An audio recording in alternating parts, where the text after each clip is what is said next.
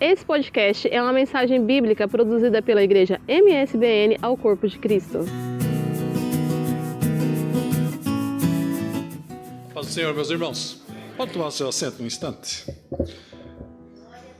É, hoje é um dia muito especial para a igreja reformada, é, para a nossa igreja protestante no mundo, né? Hoje é dia 31 de outubro. Vocês sabem que dia é esse?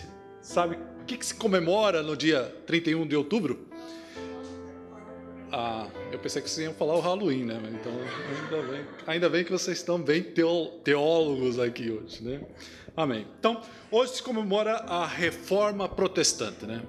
É, quem sabe o que realmente é a Reforma Protestante? Não, eu sei o que realmente é. Quem, quem já ouviu falar, pelo menos, né? Assim, eu já ouvi falar o que é uma Reforma Protestante né? Já, alguém já ouviu falar, pelo menos? Pelo menos já ouviu falar assim. Pronto. Então vamos começar do princípio. Eu sei que talvez muitas pessoas ainda não ouviu, nem sequer ouviu falar sobre isso, nem, nem sabe o que, que aconteceu, né? São coisas assim, talvez que não, não, não esteja no nosso historial de história, né? De história escolar, né? Como a gente passou por lá, viu a história da, do nosso, do, da humanidade, viu as coisas. Então, certas coisas vão se passando por fora dessa, dessa conjectura histórica, revolução, essas coisas, né? E uma das coisas que a gente vai falar hoje, então, é sobre a reforma protestante que aconteceu é, em 1517. Mas antes de falarmos sobre isso, vamos falar sobre o que é a reforma, né? Às vezes a gente pode pensar numa reforma assim, né? Que a igreja foi realmente reformada, né? Mas é, para você entender melhor, para a gente entender melhor, a gente podemos voltar assim um pouquinho antes e pensar nos apóstolos, nos tempos dos apóstolos. Olhando para eles daquela época, a gente nota que nem eles sabiam, depois que Jesus morreu, depois do fim dos Atos, você já leu os Atos Apóstolos lá, quando acaba os Atos Apóstolos, aí parece que acaba, né? O negócio não, não segue mais adiante, né? E daí a gente não sabe o que aconteceu depois, né? Então tem muitas coisas nesse interim entre o Atos dos Apóstolos e a nossa igreja hoje. O que, que aconteceu nesse meio tempo, né? Durante esses anos todos, né? O que, que aconteceu? Então essa é uma história da, sobre a igreja de Cristo na Terra. Então, quando a gente fala da história pós, é, pós apóstolos, é, a gente tem a, a, história da igreja, né? Então, quando a gente olha, a gente vê muitas coisas acontecendo, até no meio, no meio da igreja ali dos apóstolos, depois com as cartas de Paulo, com as cartas de Pedro, a gente vê algumas coisas acontecendo, mas a gente nota a dificuldade, às vezes até dos próprios apóstolos, de entender aquilo que Deus ou aquilo que Jesus queria que eles fizessem. Você nota no final do, de, do Evangelho de João que os apóstolos voltam lá para pescar, né? Tipo, ah, acabou tudo, ele já morreu. É, acho que a gente vai voltar lá, vamos voltar a pescar de novo e tal. Então eles foram, voltaram a pescar e tal. E daí a gente nota quando, no começo do Atos dos Apóstolos, quando Jesus aparece para eles, ele aparece também. Parece que eles têm assim uma grande dificuldade de entender o que realmente é a missão da igreja na terra que, que a igreja está fazendo ali, o que, que é o dever deles. Então, aí você pode até notar aí nesse. É, em Atos, no Atos capítulo 1, versículo 3, ele vai falar assim, vai falar sobre, sobre o que está acontecendo, né? Daí Jesus aparece para eles muito tempo, né? E a esse também, depois de ter aparecido e se apresentou vivo, com muitas provas incontestáveis, aparecendo-lhes durante 40 dias, falando das coisas concernentes ao reino de Deus. Então a gente tá. É, Jesus voltou para. Tipo, espera aí, deixa eu explicar direito para vocês o que, que é esse reino de Deus. Deixa eu explicar direito para vocês qual é a missão, qual é o trabalho de vocês aqui nessa terra da agora em diante.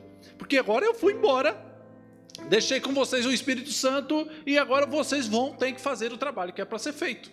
Né? Mas a princípio eles demoraram para entender isso tudo, né? E Jesus foi fazendo esse, esse demonstrar esse, esse, esse, tra esse trabalho sendo feito. Repare que o trabalho, é, se o trabalho fosse realmente para ser bem feito e com eficácia, né? Ele mandava aí uns quatro anjos, assim, daqueles bem poderosos, né? Nos quatro cantos da terra e fazia um, uns milagres, assim, bem, bem bons, assim, né? E, e, e perguntas bem difíceis, assim, olha, você quer se converter ou não? Se a pessoa dissesse que não, ele pá, acabava. Você acha que o pessoal que está em volta ali não se convertia na hora? Se convertia tudo na hora, e aquilo ficava assim uma conversão assembleiana ali, pentecostal, né? Só para demonstrar o poder. Então, se Deus quisesse fazer um trabalho bem feito, com qualidade, com, com quantidade, demonstrando, ele mandava uns anjos assim bem poderosos, né, para fazer. Mas daí parece que ele não entende bem as coisas, né? E ele mandou a igreja ir fazer o trabalho que era para fazer dos anjos lá, né? E daí ele mandou a igreja para a igreja fazer. E a igreja faz as, as coisas, geralmente faz mal feito. Ele olha lá de cima, pô, mas pá, não era para ser assim, né? Vocês deviam ter feito as coisas melhor, né? A igreja faz as coisas mal feitas, faz as coisas de maneira que às vezes não converte ninguém, ou converte muitas poucas pessoas, as pessoas vêm à igreja e parece que não vai para frente. E, tipo, Deus não quer. É, Deus fez todo esse trabalho com um propósito, né? Um propósito. Ele tem um propósito para a igreja. Ele tem um propósito entre ele e a igreja, né? Então, quando a gente olha para esse, esse tipo de, de propósito que ele tem com a igreja, é um propósito de relacionamento. Então, quando. Imagine lá assim, é para ficar assim um pouco mais claro. Imagine que você tem um carro e você chama o seu filho para ir lavar o carro. A última coisa que você quer é que esse carro fique limpo, né? Porque você vai passar mais tempo corrigindo o trabalho do seu filho do que do que do que desfrutando da limpeza do carro. Agora, se você quer um carro bem limpo, você chama o Josias e fala: "Ó, oh, Josias, tá aqui, eu quero coisa". E se ele fizer mal feito, você fizer mal feito, você chega lá e fala assim: ó, não, eu paguei, tá aqui, tá mal feito, eu quero que você faça de novo, porque tá mal feito. Agora, se você quer um relacionamento com seu filho, você chama o seu filho, olha, vamos limpar o carro comigo. Ou se você fosse uma mãe, né? Você chama seu filho e fala assim: olha, vamos ali fazer um bolo, né? A última coisa que você quer é que aquele bolo seja bom, né? o que você quer realmente é que haja um relacionamento entre mãe e filha, ou entre pai e filho. Então, esse tipo de consciência é que Deus tem com a igreja. A última coisa que ele pensa que ele está querendo é que o trabalho seja bem feito. O que ele quer realmente é ter um relacionamento com a igreja. É um relacionamento com, com individualmente, com cada um de nós.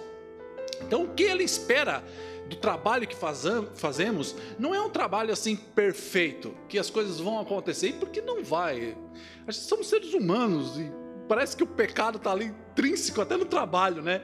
E as coisas não andam direito como a gente quer, né? Então todo esse esse relacionamento com a igreja, Deus e a igreja, é, é, é notado que é, no, é nota-se que não é assim um relacionamento não é Deus e a igreja, mas é a igreja e Deus, é fazer o trabalho, né? Não é um relacionamento perfeito, né? De você fazer as coisas perfeitas. Não é isso.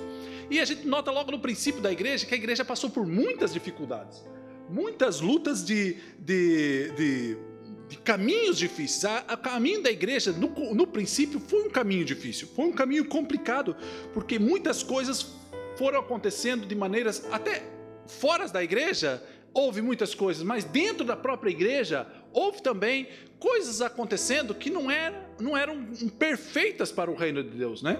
Então você nota que, que quando, quando Jesus vai, vai, vai manifestando esse, esse, esses atos de, quando Jesus vai manifestando dentro da igreja, vai aparecendo pessoas que são, são chamadas para nós falsos mestres ou falsos profetas, né? Então você vê pessoas, por isso é que você olha para a igreja muitas vezes e vê uma igreja eh, não perfeita, percebe? Que você olha para a igreja e, e vê assim, pô, mas aquela pessoa pisou na bola comigo, falhou, aquela pessoa não entende o que eu passei e, e, mesmo assim, não vem me cumprimentar às vezes, não vem falar comigo, né? Então, tipo, você olha e vê uma igreja imperfeita, no seu próprio íntimo mesmo.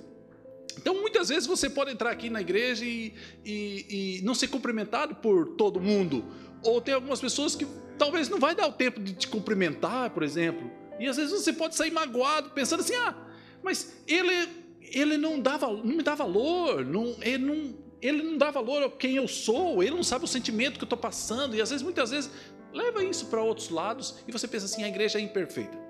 Você pode sair aqui dessa igreja e ir para uma outra igreja qualquer. lá também vai ter uma igreja imperfeita. Você pode procurar mil igrejas, você vai sempre ter alguma coisa que lá não vai estar bem.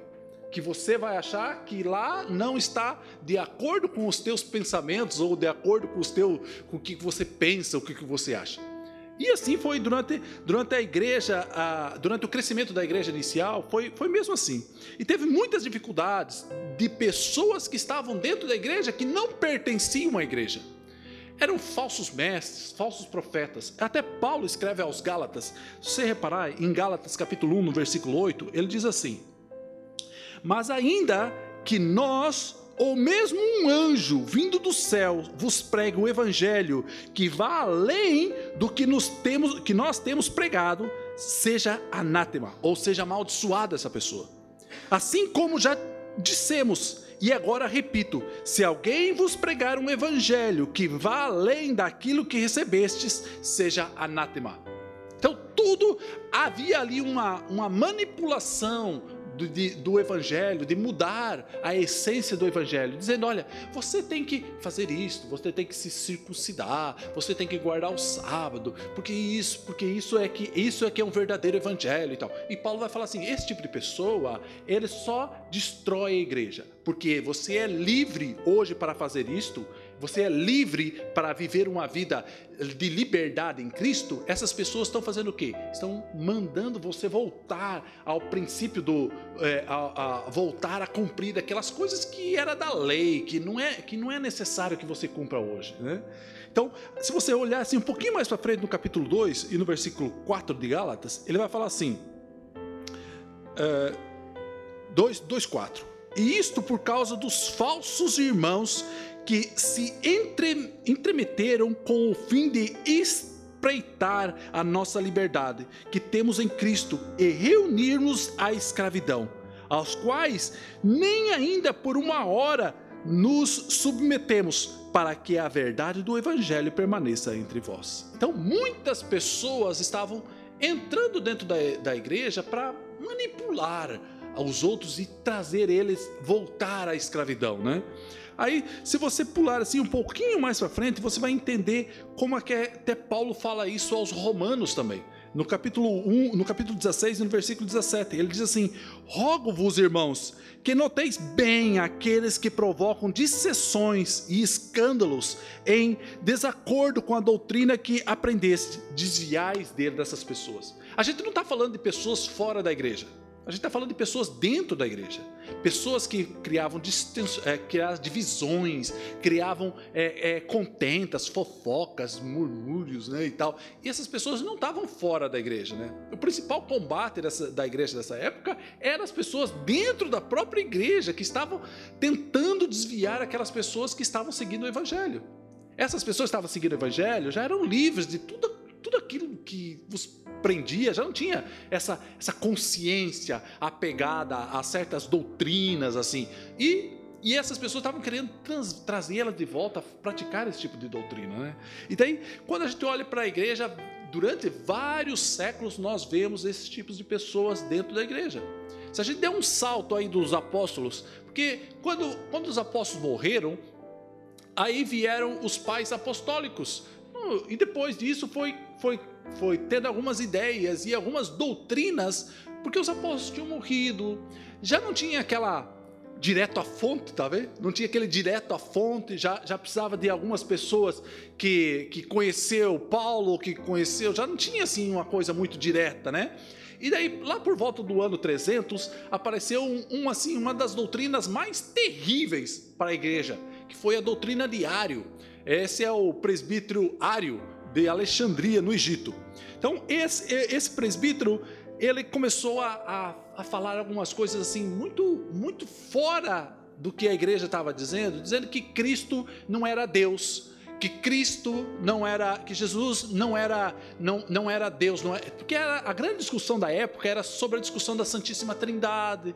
É uma discussão mais teológica, a gente deixa para outro dia, mas ele estava desviando essa, esse foco, dizendo que Cristo não era Deus. Então, para combater esse tipo de pessoas, a gente vê que que até o, as próprias ideias de, de Ário, é, é, é, Pedro já chama atenção sobre essas tipo de ideias. Que tipo de ideias é que ele vinha tendo? Repare, Pedro capítulo 2, versículo 2, é, é, Pedro, segunda carta de Pedro, capítulo 2, versículo 1. Assim como no meio do povo surgirão falsos profetas, assim também haverá entre vós falsos mestres, os quais instruirão dissimuladamente heresias e de, é, des, heresias destruidoras, até o ponto de renegar o soberano Senhor que os resgatou, trazendo sobre si mesmo a repentina, é, repentina destruição.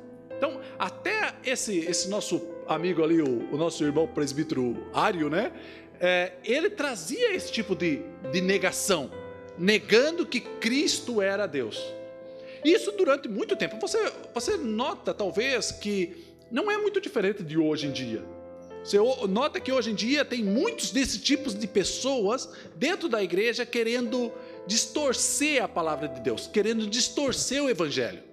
E daí esse tipo de pessoas, Pedro, Paulo, já, já vinham chamando a atenção que elas vão existir dentro da igreja, vão trazer uma, uma mentalidade talvez não muito boa para a igreja e desviar aquelas pessoas do evangelho. Então, quando você vem participar de uma igreja como essa aqui de Oeiras, você pode ter a consciência de que tem pessoas de tudo quanto é tipo. Tem pessoas que você convive mais, convive melhor, e tem outras pessoas que você talvez tenha que tomar um pouco mais de atenção. Porque não é que naquela época acontecia que hoje não acontece. E a gente olha para a igreja, então, a gente, olhando para o contexto aqui de Oeiras, a gente também pode olhar para o contexto assembleiano, né, que a gente vive. É, algumas igrejas da Assembleia também precisa, a gente precisa tomar atenção. E quando a gente olha para a igreja mundial, a gente também precisa tomar atenção que algumas igrejas estão se encaminhando para uns caminhos meio tortuosos, que não tem nada a ver com o evangelho. Né? Então, tudo isso é preciso tomar atenção, porque a gente, quando entra para o corpo de Cristo, para a igreja de Cristo, a nossa mente tem que abrir. Você não pode fechar agora, ah, não, eu, agora é só ali. Né? Não, você tem que abrir. Você vem para o Evangelho, o Evangelho traz liberdade de mente traz com que a mente se abra, se transforma, traz luz para a sua vida. Então, esse tipo de, de coisa tem que você tem que pensar sobre isso. Você é, é eu não, não diria, eu posso dizer até que você é obrigado a pensar sobre isso. Porque se você tem que fazer uma distinção das coisas que estão acontecendo à sua volta, para que haja liberdade em você e você entender o que a igreja é e como ela está sendo moldada e transformada por Deus. Porque Deus, nesse momento, está transformando cada um de nós e de uma maneira ou outra, Ele vai nos guiar para a igreja perfeita, que é a igreja de Cristo Jesus, que é o corpo, ou que é a noiva de Cristo, como nós podemos chamar lá, que João falou em Atos, né? Até pôr esse exemplo como noiva de Cristo. Então, Deus está de alguma maneira nos guiando para esses caminhos, né? Então, voltando lá ao nosso, ao nosso amigo presbituário, o Ário, é, ele a, teve que, a igreja teve que se reunir para conversar sobre o assunto porque era necessário que se conversasse sobre o assunto. Aí é, surgiu um concílio. Concílio era uma reunião dos irmãos, né? Pronto, então era a reunião dos líderes. Então era, esse foi o primeiro, digamos, o segundo concílio, né? Porque o primeiro concílio a gente chama lá o concílio de Jerusalém com os apóstolos, mas esse foi o segundo concílio, o concílio de Niceia, em 325 depois de Cristo. Foi para discutir aquela ideia do Ário, que o Ário dizia que Jesus Cristo não era Deus, né? Então, ah, que história é essa, né? Vamos nos reunir e vamos conversar, porque a gente precisa conversar e falar sobre isso. Por isso é que às vezes a gente se reúne todos os anos, né, na escola bíblica, para falar e conversar sobre as doutrinas da igreja. Então, esse ano nós conversamos sobre a, a missiologia, sobre, sobre, sobre a, o obreiro e a família, sobre várias coisas que a gente é necessário que a igreja converse sobre isso, discuta sobre isso. E, e passamos a ter um entendimento, todo mundo no mesmo caminho, e um entendimento geral sobre o evangelho. Por isso é que nós nos reunimos. E ele também, eles também nos, se reuniram para falar sobre isso. E a gente pode ver depois, mais à frente, houve vários outros concílios, né? O concílio de Constantinopla, o concílio de, de Éfeso, de Calcedônia. Então, houve várias outras reuniões em relação a isso. Mas a gente tem que prestar atenção que esse concílio foi o início de uma coisa terrível para a igreja. Foi o início do, da união entre o Estado e a igreja. Então, quem chamou é, esse concílio, quem convocou esse concílio foi o, o, o imperador da época. Então, para a gente ter uma noção da, da, das coisas, a igreja estava se envolvendo demais com o Estado. A igreja passou de ser uma igreja perseguida por o Estado, é, em 300 anos passou a ser uma igreja do Estado. Então a gente agora, agora houve essa transição de perseguição, de muitas mortes e tal, para sermos uma igreja do Estado. Então agora o Estado é que toma conta da igreja. E a gente vai, vai ver assim, um pouco mais à frente que, na verdade, mais é, futuramente a igreja vai ser o Estado. A igreja vai tomar a conta, a, o poder e vai, vai, ela é que vai ser o poder do Estado. Né? Então a gente vê que há muitos desses, desses pequenas coisinhas acontecendo durante a história da igreja que nós precisamos estar atentos. Porque isso vai se repetir, ou tem se repetido muitas vezes durante a história das nossas vidas, né?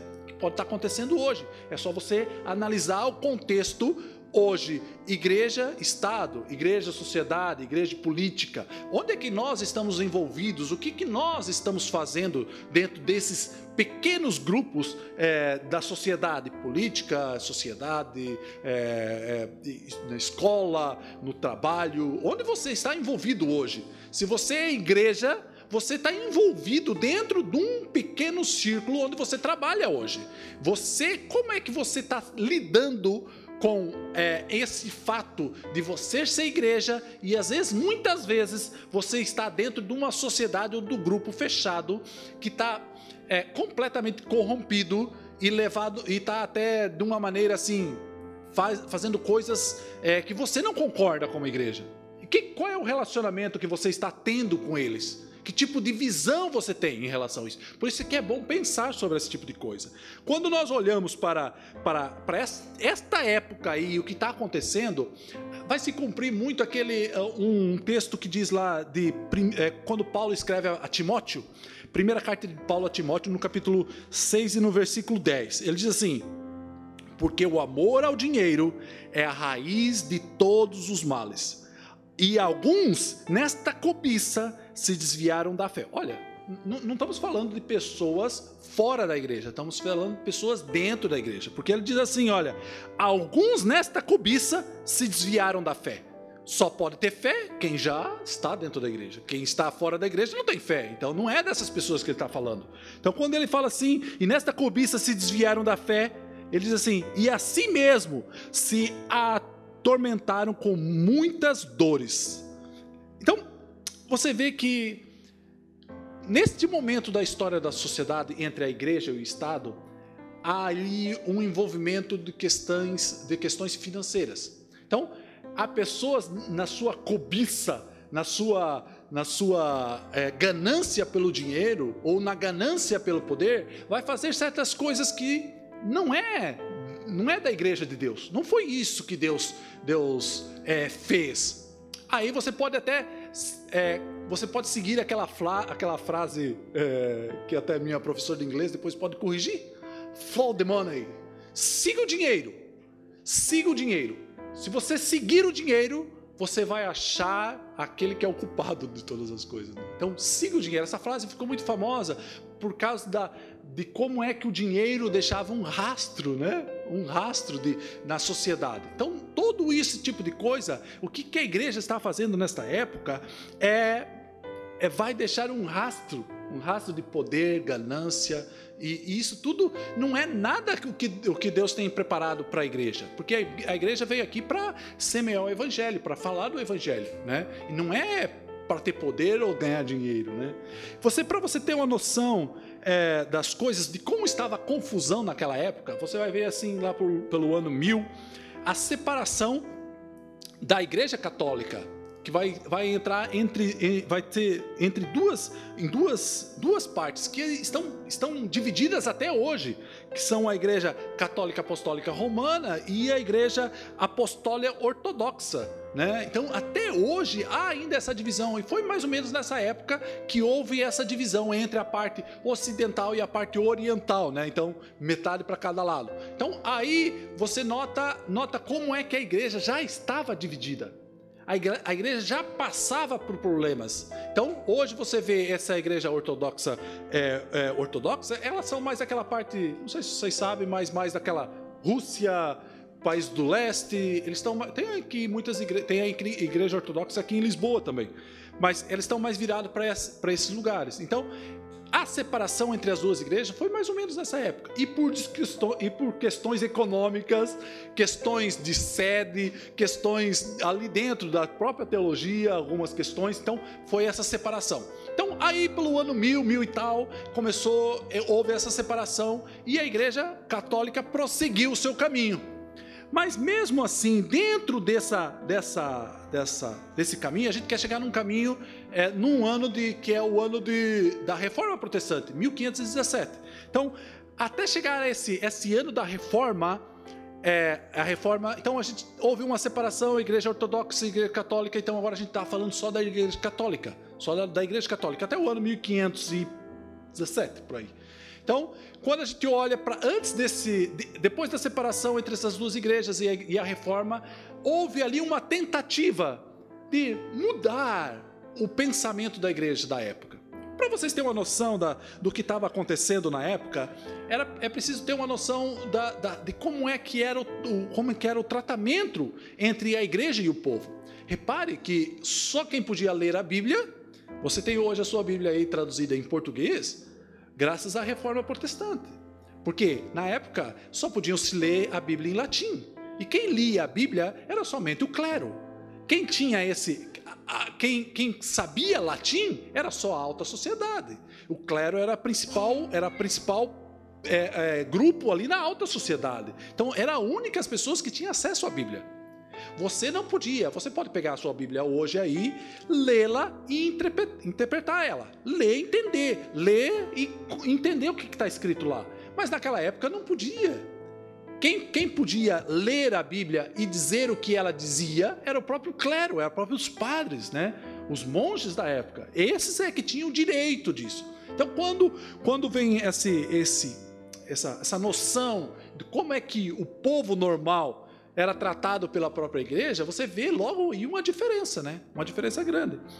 Outra coisa que, que a igreja começou a que a igreja começou a ter um poder às vezes excessivo, porque você só vê os reis depois dessa época só poderiam ser reis se a igreja assim autorizasse. Se a igreja ia lá e punha uma coroa em cima da cabeça do rei. Só aí é que poderia haver esse, esse reinado. Então havia até uma autorização da própria igreja. Então veja do ponto é que nós saímos. Nós saímos de uma igreja perseguida para uma igreja que não era mais perseguida, que era uma igreja do Estado, e agora o Estado tomava posse da igreja, e parece que agora até a igreja toma conta do Estado, né? Então, aí uma, uma união tão é, juntas que você vai ver que é, o poder, o dinheiro, tudo aquilo está envolvido ali no meio disso tudo, né? Se você, para você ter uma noção, uma noção do poder da igreja, a igreja teve o poder de dividir o mundo em dois e dar metade do mundo para a Espanha e metade do, do outro mundo para Portugal, que é o, é o Tratado de Tordesilhas. A igreja tinha, teve esse poder, né? E só foi possível esse tratado por causa que a igreja disse que poderia ser assim. Então, para você ver a noção do poder que a igreja tinha em relação e junto com o Estado e junto em relação aos pequenos reis. Quem não gostava muito disso era os, os, os não tão ricos, mas os ricos, os ricos da sociedade, não aqueles, até pequenos reis, eles tinham assim pequenos reinados e tal. Esses ricos não gostavam muito dessa história. Por quê? Porque eles tinham que pagar imposto tanto para a coroa o império e tinha que pagar um certo tipo de imposto para a igreja. Então eles estavam pagando dinheiro a mais em relação àquilo que eles deveriam, pensavam eles, né? Porque a igreja estava pegando todo esse dinheiro para si e fazendo outras coisas, né? Então, quando a gente nota essa, essa insatisfação dentro, do, dentro do, da igreja, a gente vai ver umas pessoas tentando mudar essa, essa situação. São os chamados pré-reformadores. Porque é, você nota a figura central hoje do Martim Lutero como uma figura assim que parece que ele surgiu do nada e aquilo aconteceu e houve uma reforma dentro da igreja. Mas na verdade não, porque antes do Martim Lutero, houve outras pessoas que estavam tentando mudar a igreja, tentando mudar a mentalidade, tentando mudar aquele, aquela ganância pelo poder ou a ganância pelo dinheiro. Então, dentro disso tudo, havia uma certa tentativa de mudança dentro da, da, da, da, da Igreja Católica. Até para você uma, uma, curiosidade, não sei se é, é, uma frase que é dada, alguns dão a São Domingos de, de Gusmão e outros dão, a, dão essa, essa, essa, essa conversa a Tomás de Aquino, né? É, ele, os, um dos dois foram visitar o Papa Inocêncio em Roma, é, Inocêncio IV em Roma. E o Papa mostrou a riqueza do Vaticano toda e tal. Olha aqui a riqueza, quanto dinheiro nós temos. Daí ele fazendo o Papa fazendo menção àquela frase do, do Pedro, diz assim: agora a igreja não precisa mais dizer eu não tenho mais dinheiro, né? Porque agora a gente tem muito dinheiro. Aí o Tomás de Aquino, ou, ou São Domingos, é, disse assim: é, mas agora ela também não pode dizer levanta-te e anda, porque tem dinheiro, mas agora você não tem mais o poder de dizer levanta-te e anda, porque você já não estão não, não mais no caminho de que Deus, de que Deus tinha é, traçado para vocês. Vocês estão agora no caminho do poder, da ganância e do dinheiro. Vocês agora é isso que vocês querem, é isso que vocês querem. Então, não tem mais o poder do Espírito Santo. O poder do Espírito Santo já deixou há muito tempo. Vocês não têm o poder de dizer levanta-te e anda, né? Então, tudo isso levou uma, uma revolução dentro da, dentro, da, dentro da Igreja Católica. Houve uma revolução lá dentro entre os próprios monges. Então, o, o nosso amigo Martim Lutero era um monge da época. Então, ele, ele, ele começou uma tentativa de mudança. Mas por que? É uma coisa que você pode até ficar pensando: por que, que o Martim Lutero conseguiu fazer o que as outras pessoas não conseguiram? Por várias situações. Mas é, podemos ter três situações principais. A primeira foi que, que os príncipes eleitores, é, os príncipes eleitores são eram aqueles pequenos reis que, que elegiam o imperador da época. Então, os príncipes eleitores, eles, é, eles tinham um certo poder na sua região ali em volta. Esse é uma. Eles não estavam muito satisfeitos com as coisas porque eles estavam pagando muito dinheiro e ninguém gosta de pagar muito dinheiro, né? Não sei se vocês gostam de pagar lá no IVA e no IRS, mas ninguém gosta de pagar. E quando o dinheiro é a mais, aí sim ninguém gosta mesmo. Então, esses reis estavam um pouco revoltados com a situação da igreja e do império. Outra coisa interessante que foi o talvez a principal coisa foi a criação da impressão. Talvez uma coisa que parece que não tem nada a ver, né? Foi a criação da, da impressora por Jonas Gutenberg, ou podemos é, mais conhecida pela impressora de Gutenberg. Então, é, até entanto, até esse, esse ano, é tudo que você queria imprimir, na verdade, era copiado à mão, né? Você ia lá, manda, olha, eu quero, eu quero ler aqui o livro de Ezequiel, que eu abri agora por acaso. O livro de Ezequiel, você tinha que ir lá pedir lá pelo monge para o monge copiar palavra por palavra, letra por letra, para você ter uma cópia. Né? Quando é, foi a invenção da, dessa impressão, já não era preciso isso. A própria máquina fazia a impressão. Então, o que, que aconteceu é que é, algumas cartas e alguns livros do Martim Lutero foram impressos com maior quantidade e mais rápido possível e espalhado por toda ali a Alemanha e toda o império, o império. Então, estas cartas começaram a produzir algumas é, inquietações nas pessoas, querendo se revoltar contra os desígnios da igreja, né? Aí, uma outra coisa que também foi talvez é, se juntou numa tempestade perfeita foi a construção da Basílica lá de, de São Pedro em Roma, né? Até o Josias, se vocês quiserem perguntar sobre a Basílica, pergunta ali ao Josias, que ele conhece lá, foi essa semana lá e sabe das coisas. Quando essa construção começou, a construção da Basílica, era necessário muito money. Então, nessa necessidade de dinheiro, a igreja começou a fazer, a vender muitas indulgências começaram a vender, querendo arrecadar dinheiro, eles vendiam indulgências para, para, para ter dinheiro. É, não sei se vocês sabem o que é indulgências, mas eu deixa eu explicar assim numa rápida palavra. Indulgências era tipo uh, a Jéssica queria uma indulgência. Aí chegava, não, não, é pastor, né? chegava lá pro padre e falava, padre, eu preciso de uma indulgência porque eu tenho lá minha mãe, meu pai morreu e ele está lá no, no purgatório e ele precisa ir para o céu. Então ela pegava o dinheiro dela, dava lá para o padre, o padre passava uma carta, um documento que ela pagou essa quantidade de indulgências. Aí, quando ela pagava, o pai era liberto lá do purgatório e ia para o céu, né?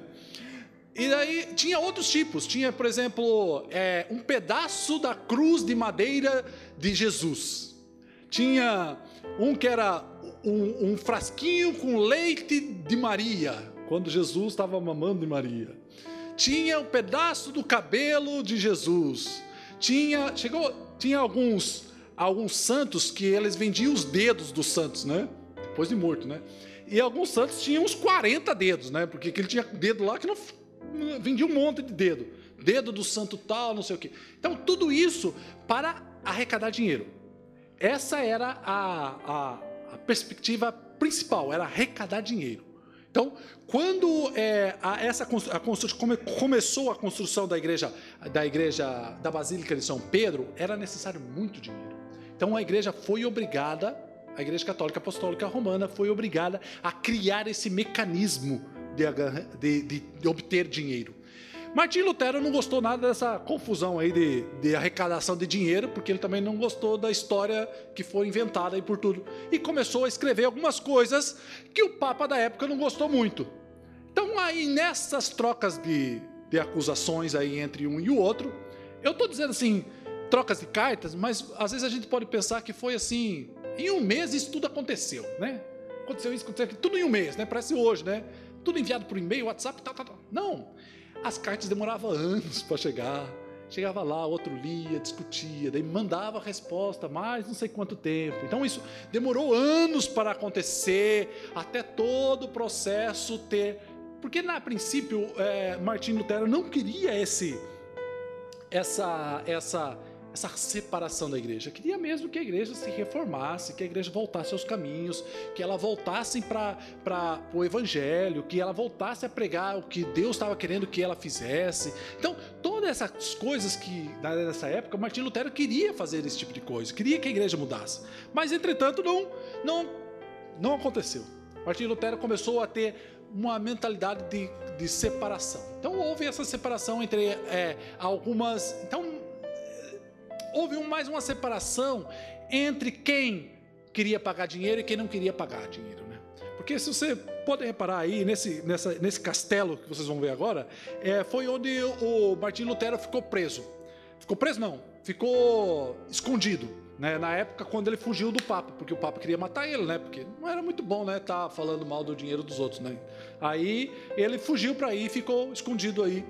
E e ele, até o dono dessa propriedade, o dono desse castelo, ele tinha uma coleção vastas de, de, de indulgências, de cruz, de anjos, de não sei o que, tinha um monte de coisa.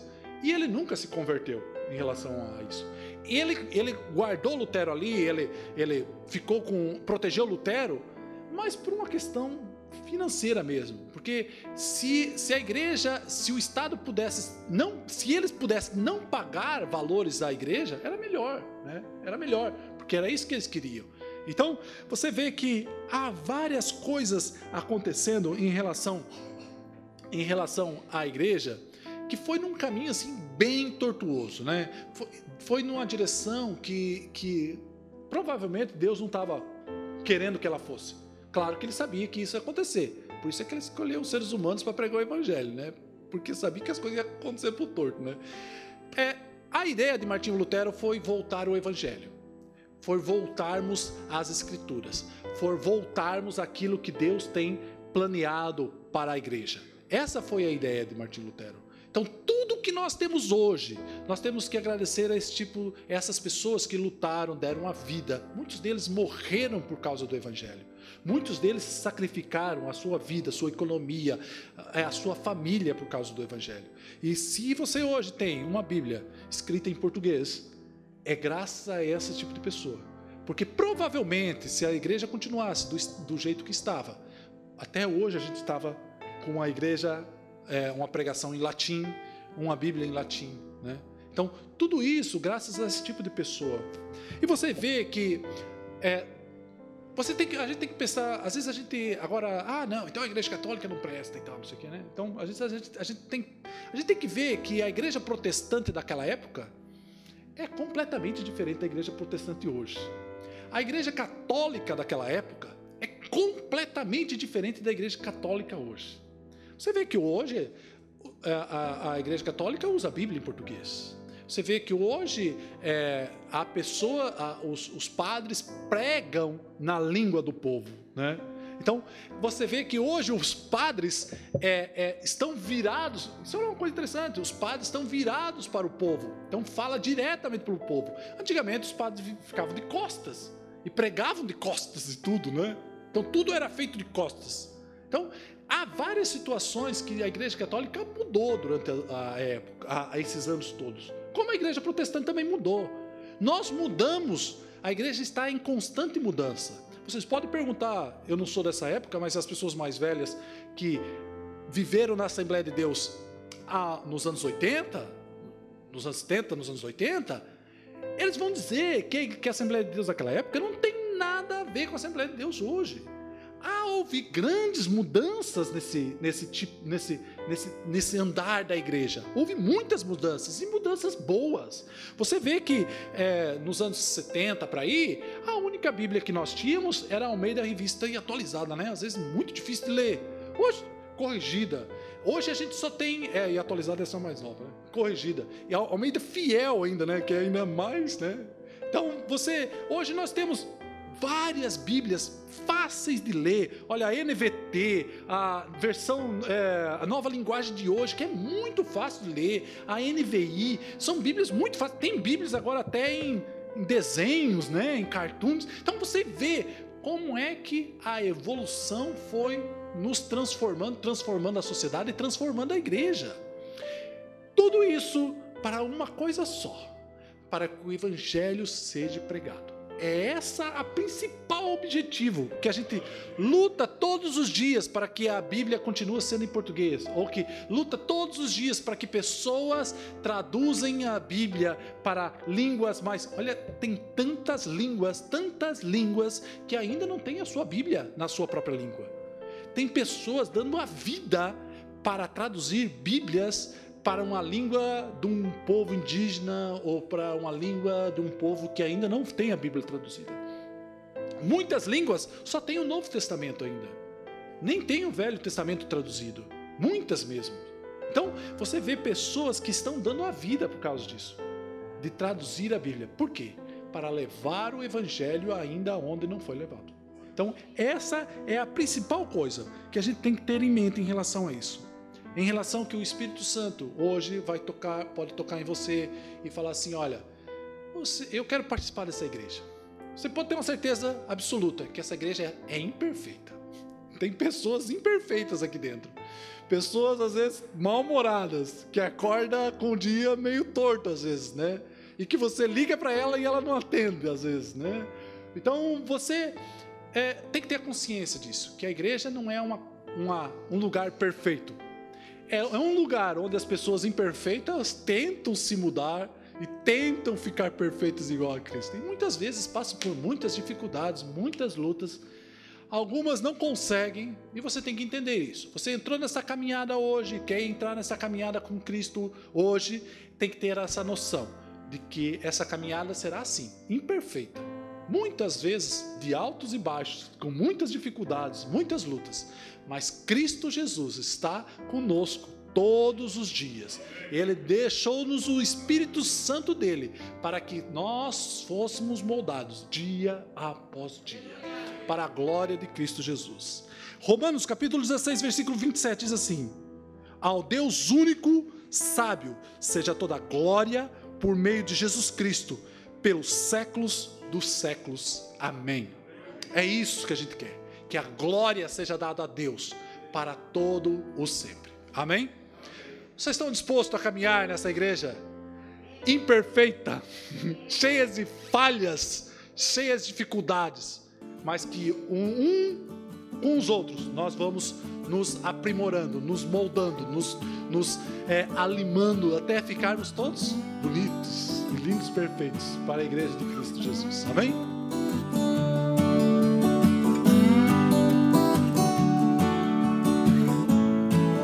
Esse foi mais um podcast, uma mensagem bíblica produzida pela igreja MSBN Oeiras. Siga-nos nas redes sociais, Facebook e Instagram. Subscreva o nosso podcast e também o canal no YouTube. Saiba mais em ms